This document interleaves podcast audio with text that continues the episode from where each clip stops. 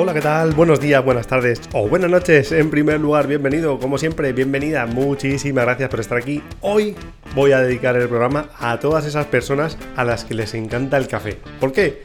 Pues muy sencillo, porque estoy grabando esto a horas intempestivas, momentos intempestivos para los que suele ser habitual. Normalmente esto se suele grabar con una semana, dos semanas de antelación. Bueno, la verdad es que te diría, he conseguido tener hasta tres semanas por adelantado pero últimamente me está costando muchísimo, así que estas semanas voy casi a, episodio por semana.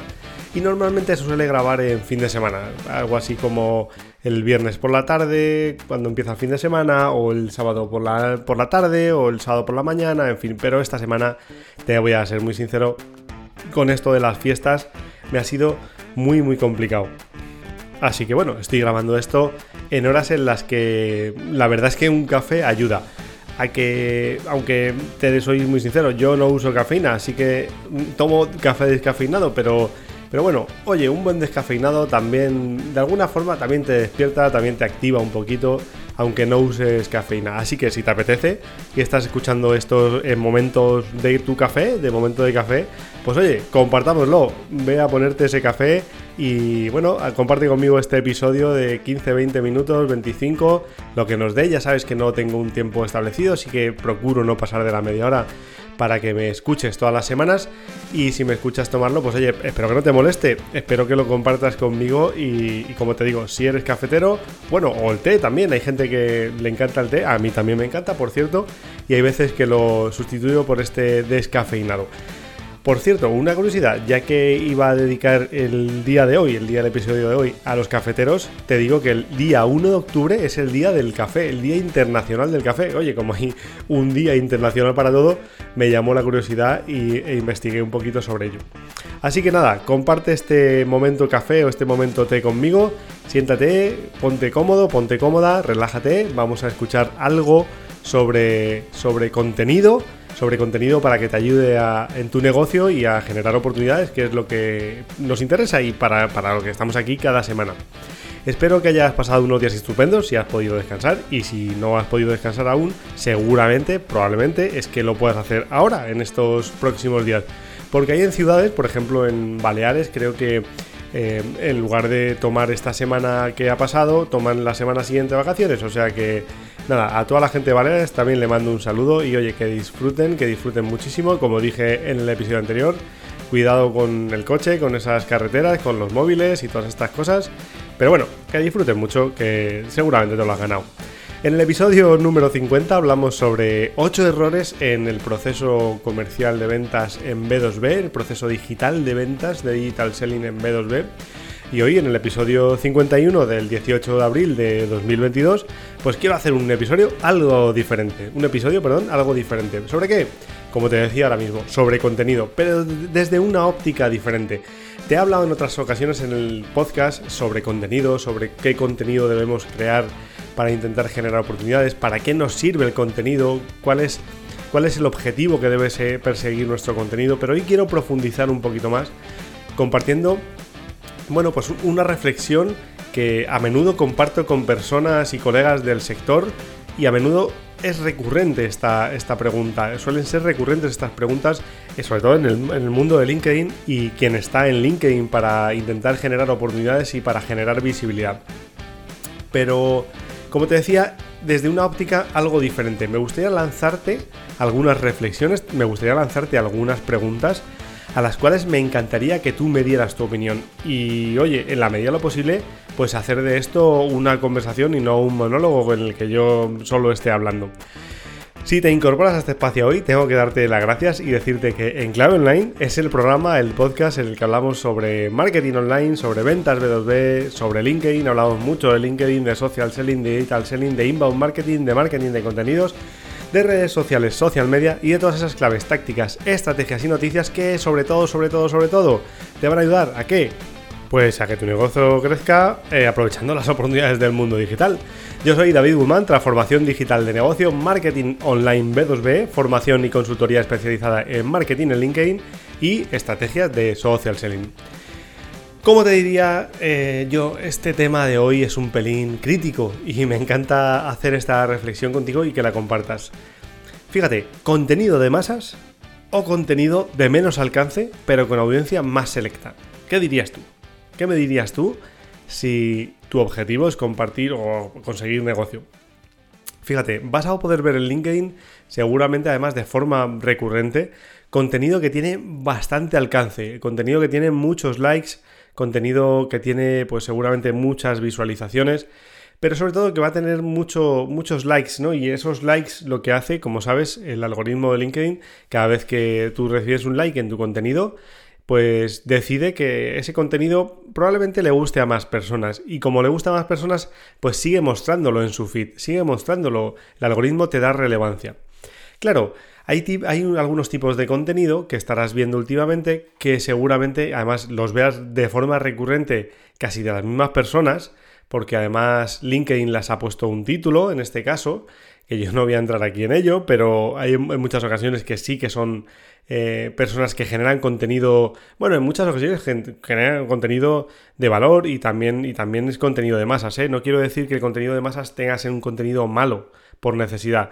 Habrá gente que le parezca un contenido bueno o que le inspire de alguna forma o que le, que le, que le atraiga por alguna cuestión y habrá gente pues que le atraiga menos. Yo creo que mm, eso de criticar de forma eh, no sé cómo, o de demonizar algún tipo de contenido es delicado, ¿no? Porque cada una de las personas que está en LinkedIn busca tener pues una cosa ¿eh? y, a, lo mejor busca cosas diferentes en, los diferentes momentos en los que se encuentran. Es verdad que eh, desde mi punto de vista hay momentos en los que generar ese tipo de contenido cuando lo que realmente quieres es generar oportunidades, cuando realmente lo que quieres generar es negocio, quieres generar reuniones en B2B sobre todo, pues al final es contenido que en muchas ocasiones, ahora vamos a entrar un poco en detalles, cuáles son los pros y los contras de, este, de estos dos tipos de contenidos, el contenido de masas o el contenido de menos alcance pero con audiencia más selecta, pero como te decía hace un momento, eh, en ocasiones este tipo de contenido, pues bueno, eh, tiene un alcance muy grande, pero claro, mm, hasta dónde llega y, con, qué, con qué impacto llega. Ojo, no es ni mejor ni peor, sino que es cuestión de estrategia. Yo creo que es cuestión de que te, pares a plantear, como ya siempre te he dicho, que te escribas tu estrategia y veas dónde quieres llegar. Sí que es verdad que yo tengo mi opinión muy personal, hoy tampoco quiero entrar en profundidad en esta opinión, si te interesa la compartiremos en otro episodio, pero, pero es verdad que cuando el contenido de masas em, se genera de forma recurrente, creo que quizá puede, que, digamos, puede poner un velo al, verdadero objetivo que puedes tener cuando, genera, cuando tu interés es generar oportunidades de negocio.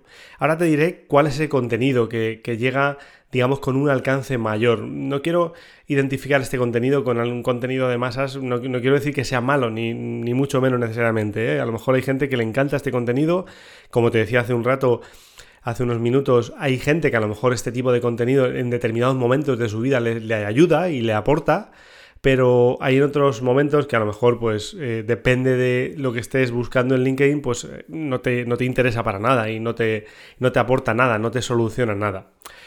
Así que por eso te diría que es un pelín más crítico que en otras ocasiones este episodio y, bueno, pues oye, desde el respeto, sabiendo que cada persona puede tener diferentes objetivos en diferentes momentos y que, bueno, puede, puede servir y puede ser una filosofía y puede ser una estrategia sobre todo, ¿no? Puedes generar una estrategia a partir de esto. Aquí no te voy a compartir mi opinión personal porque yo sí he probado este tipo de estrategias y, te diré, bueno, esto sería una conversación quizá más profunda one to one en el cual, la cual si quieres tener, pues evidentemente escríbeme y lo, comentamos y te comentaré mi experiencia y si te puede servir para ti. Pero ahora te voy a contar sobre todo pros y contras del contenido más mainstream, o sea, más de más alcance. Y luego te voy a contar el contenido, digamos, mi reflexión sobre el contenido de menos alcance, pero ah, quizá que vaya orientado a una audiencia más selecta, ¿vale? ¿Qué es lo ideal? Obviamente, luego te voy, a, te voy a dar mi conclusión, pero ahora te voy a contar esto. Fíjate, pros del contenido de más alcance, por así decirlo, de menos selecto o que diría yo que es más mainstream, como te decía al momento. El alcance, sin lugar a duda. El algoritmo tiende a posicionarte. Es decir, eh, en, función de que yo voy consiguiendo más alcance, pues el algoritmo va posicionándome cada vez más y mi contenido pues no deja de ser visible y entonces lo empiezan a visualizar muchas personas. ¿Qué es, ¿Cuál es el resultado de esto? Pues el resultado de esto es pues cientos y miles y miles, incluso a veces millones de visualizaciones. Por ejemplo, te voy a poner un ejemplo de esto, pues el double tap. No sé si hace, mucho tiempo que estás en LinkedIn, pero si lo voy a contar para las personas que no estéis hace mucho tiempo en LinkedIn y estéis escuchando el podcast semanalmente porque os apetezca aprender sobre LinkedIn. Bueno, pues el double tap es una, una foto que se compartía hace mucho tiempo donde digamos, se compartía un clickbait, ¿no? ¿Qué es un clickbait? Pues es un enlace, o sea, es una, es una llamada a la acción que realmente no tiene eh, un objetivo demasiado, ¿cómo diría yo? Demasiado transparente, ¿no? Eh, por ejemplo, el double tap era una foto, una fotografía donde eh, en un momento LinkedIn cuando cambió el like por las reacciones, pues cuando tú podías hacer reacción a una fotografía, lo que hacías era, pues hacías doble, eh, clicabas dos veces con el dedo, digamos, en el móvil, y entonces a eso es, lo que le llamamos el double tap. ¿Qué es lo que ocurría? Que cuando tú hacías un double tap, y la foto te decía, oye, haz un doble, doble clic aquí o presiona dos veces aquí y verás lo que ocurre. Nada, no ocurría absolutamente nada. El problema, o sea, lo que ocurría realmente es que tú le estabas haciendo, le estabas dando una reacción a esa persona que había compartido esa fotografía. Esa fotografía, las personas que, bueno, pues de alguna forma se curraban un poco más el contenido para que no fuera simplemente clickbait, absurdo, realmente, esto sí que me atrevo a decirlo con la boca bien, bien grande, era un contenido absurdo porque te podía dar miles de likes, pero realmente, y te daba mucha visibilidad, podría darte mucha visibilidad, pero realmente, ¿cuál era el objetivo de esa de compartir esa publicación? No había ningún objetivo concreto, no aprendías nada. La persona que estaba detrás, pues en muchas ocasiones además se, se sentía absolutamente engañada, absolutamente decepcionante, porque sí, tú conseguías un like por el double tap, pero realmente no hacía nada, o sea, no, no, no, no generabas ningún tipo de... No, compartías ninguna impresión, la persona no aprendía nada, al fin y al cabo. Claro, sí, tenía muchísimo alcance, pero realmente... Eh, y bueno, y con el alcance, lógicamente, lo que generabas era mucha visibilidad. Lógicamente, ¿no? Tienes mucho alcance, empiezas a tener muchos likes, empiezas a tener muchas visualizaciones y entonces tu perfil y tu persona y tu marca personal comienza a ser mucho más visible. ¿Por qué? Porque recordad que nuestra marca personal al final es la huella que nosotros vamos dejando en los demás. Esa es la huella que yo quiero dejar al resto. Eh, me pregunto y te pregunto a ti, como te decía, hoy quería preguntarte, hoy quiero que esto sea una conversación. ¿Esa huella te posiciona? ¿Esa huella hace que alguien se acuerde de tu producto, de tu servicio, de tu profesionalidad, de lo que tú puedes aportar en su empresa? De, digamos, alguien que realmente fuera a ficharte para una posición se acordaría de ti y, por, y, gracias a esa huella, a, a ese tipo de publicaciones, serías más visible y ejercerías de alguna forma un, derecho sobre, sobre, no un derecho, sino, bueno, al final generarías oportunidad porque eres más visible. Bueno, pues, pues como ves, este es el ejemplo paradigmático, ¿no? El double tap, este, una fotografía que no aportaba absolutamente nada. Había gente que sí que le ponía alguna reflexión por delante y bueno, pues llegaba la reflexión. ¿Qué es lo que ocurrió? Pues lo que ocurrió, por ejemplo, con este caso muy concreto es que cuando realmente esto empezó, las personas empezaron a darse cuenta de que lo que era una triquiñuela era un clickbait absolutamente. Bueno, era más que un clickbait, era un absoluto spam. Pues claro, las personas lo que decían es, oye, esto, esto es un cachondeo y lo que estás haciendo me parece fatal, incluso se lo criticaban. A esto había cientos y miles de likes, pero te voy a dar más ejemplos ahora, para que no veas que solo este tipo de contenido es el, double tap. Eh, contras, pues vamos a ver, yo creo que el contenido de masas eh, ya te lo he adelantado hace un minuto, ¿no? Por ejemplo, ¿qué impacto tiene? ¿Qué impacto tiene en tu negocio? Es decir, ¿alguien está conociendo cuál es la solución que tengo para ese problema que probablemente ellos tengan y estén buscando en la red o estén buscando en LinkedIn o estén atentos en un momento dado para que les llame la atención y les llegue tu contenido? Pues oye, yo lo dudo.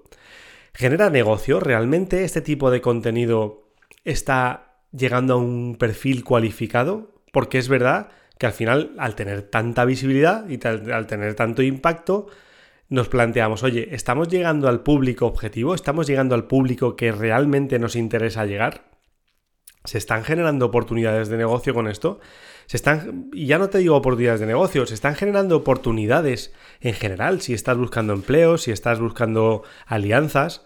Es decir, esto deja una huella, digamos, positiva en el resto, deja una marca personal mm, con una huella positiva frente a, frente a tu audiencia, pues hay que pensarlo. Y tú, yo te digo hoy, piénsalo. Si tú eres de las personas que en, un momento dado, ojo, que, nadie está libre de culpa, ¿eh? que estoy libre de culpa que haya tirado la primera piedra. Y probablemente todos hemos cometido errores en, nuestro, en el desarrollo de nuestra marca profesional y de nuestra marca personal.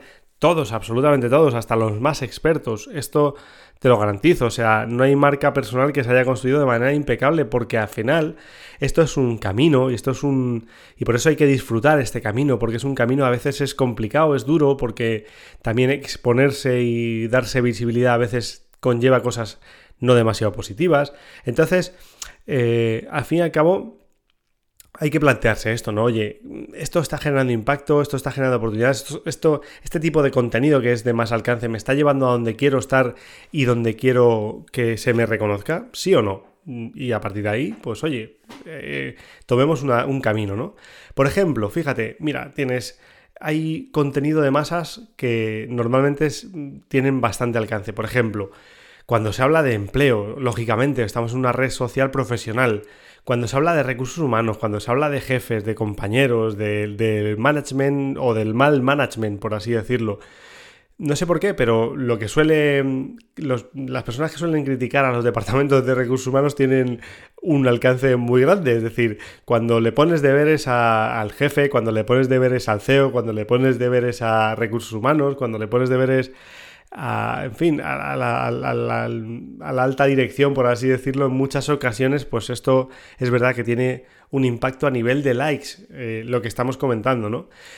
Pero es contenido con el que en mayor o en menor medida, pues de alguna forma las personas sí, que se sienten identificadas, porque ¿quién no ha tenido un mal jefe? ¿Quién no ha tenido una mala dirección? ¿Quién no ha tenido en, en, algunos momentos, pues incluso una situación complicada con compañeros, etcétera, etcétera? Con lo cual, claro, eh, a mí me dicen, oye, es que, claro, es que son influencers y tal. Bueno, pues mm, fíjate, yo mismo, te lo he contado en alguna ocasión, en otro episodio, yo mismo he tenido cientos y miles de likes con tipos de publicaciones mucho menos especializadas. Y me han traído cero negocio, cero negocio, absolutamente ninguna oportunidad o una alguna muy escasa. Y, en cambio he generado contenido más, menos mainstream, con, más, con menos alcance, pero con más oportunidades de, de visibilidad más cualificada. ¿no? Y ahora vamos a hablar del contenido de menor alcance, pero de una audiencia, digamos, más selecta. Pero antes déjame que te diga una cosa. ¿Quién es el patrocinador de este espacio? Pues oye, como siempre, eh, es Ben lógicamente. Así que si tu empresa está buscando eficiencias y optimizar los procesos operativos y de compra, los profesionales de Spend Reduction te pueden ayudar, sin lugar a duda. Como siempre te digo, ¿cómo lo hacen? Pues muy fácil. Ellos estudian tu cuenta, estudian tu empresa y te hacen recomendaciones sobre dónde puedes ahorrar, dónde puedes optimizar. Y lo más importante, pues oye, no se quedan ahí. Ellos te hacen estas recomendaciones y te ayudan a implementar todas estas propuestas y te acompañan durante 24 meses para garantizar que los ahorros que te han prometido en tu propuesta se producen. Y lo más importante que es, pues que lo hacen con una propuesta absolutamente a éxito. Si no hay ahorros, ellos no cobran. Como siempre te digo, fíjate los seguros que tienen que estar de trabajar contigo.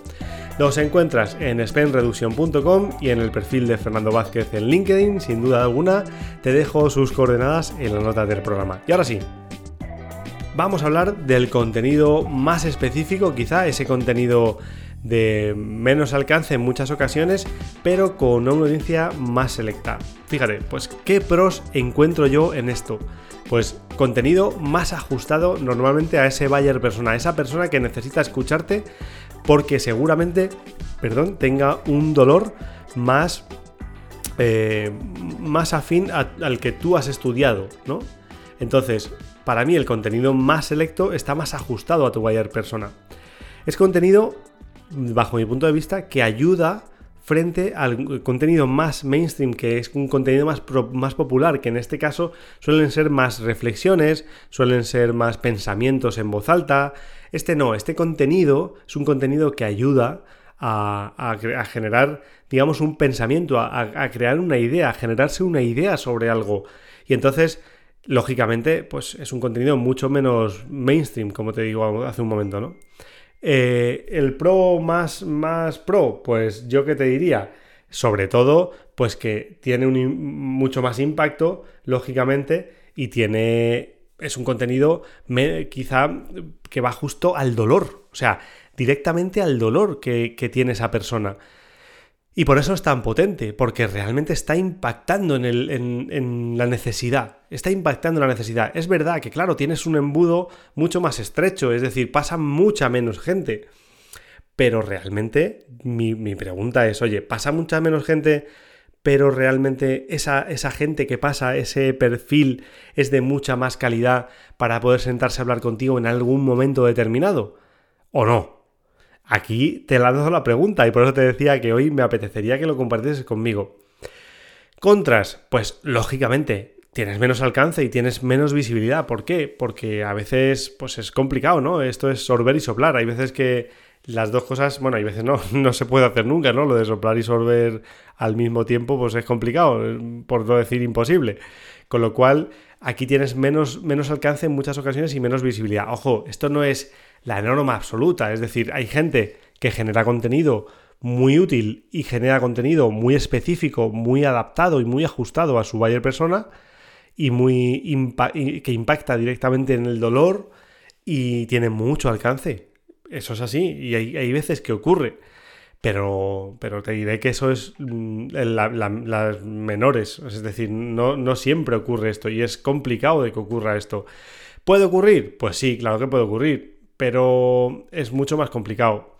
Sobre todo es mucho más complicado cuando realmente no tienes, por así decirlo, una audiencia, una masa crítica, una audiencia ya muy construida, ¿no? No tienes una una, por así decirlo, una comunidad ya que escucha tu mensaje. Entonces, claro, para la gente que es, es mucho más fácil llegar con un contenido más popular, ¿no? Con un contenido más mainstream. Más contras, pues es más complicado de desarrollar, lógicamente. Hay, hay frases o hay, digamos, hay reflexiones pues que todo el mundo podría compartir en un momento determinado y son menos complicadas de desarrollar y un contenido que va más ajustado a un dolor concreto, pues pues bueno, pues necesita una reflexión más concreta, necesita pues algún tipo de, de desarrollo de previo de un borrador muy interesante y una reflexión muy interesante para que cuando llegue ese contenido la gente se lo quede para consumirlo no solo en el momento que lo recibe sino más adelante.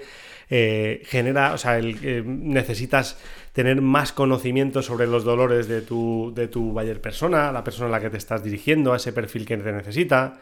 En, fin, en definitiva, es un contenido quizá menos evergreen y, probablemente esto también depende mucho del sector, lógicamente, pero en la mayoría de los casos normalmente es un contenido que es menos evergreen.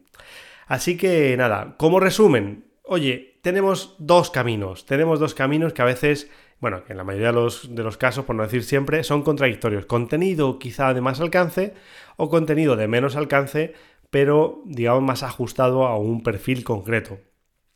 ¿Cuál sería el deseable? Lógicamente, ¿no? Contenido de, mucho valor, contenido más ajustado a tu buyer personal y de mucho alcance. Y eso ahí, es la madre del cordero, ¿no? Ahí es donde estamos todos intentando competir por la atención y compartir. es que al final esto es una competencia por la visibilidad y por la atención. Es que las personas que están en LinkedIn viendo su feed, pues tienen miles, cientos de impactos, cientos de miles en muchas ocasiones y bueno, pues te la juegas en, un scroll y entonces ahí estamos compitiendo todos por esa atención.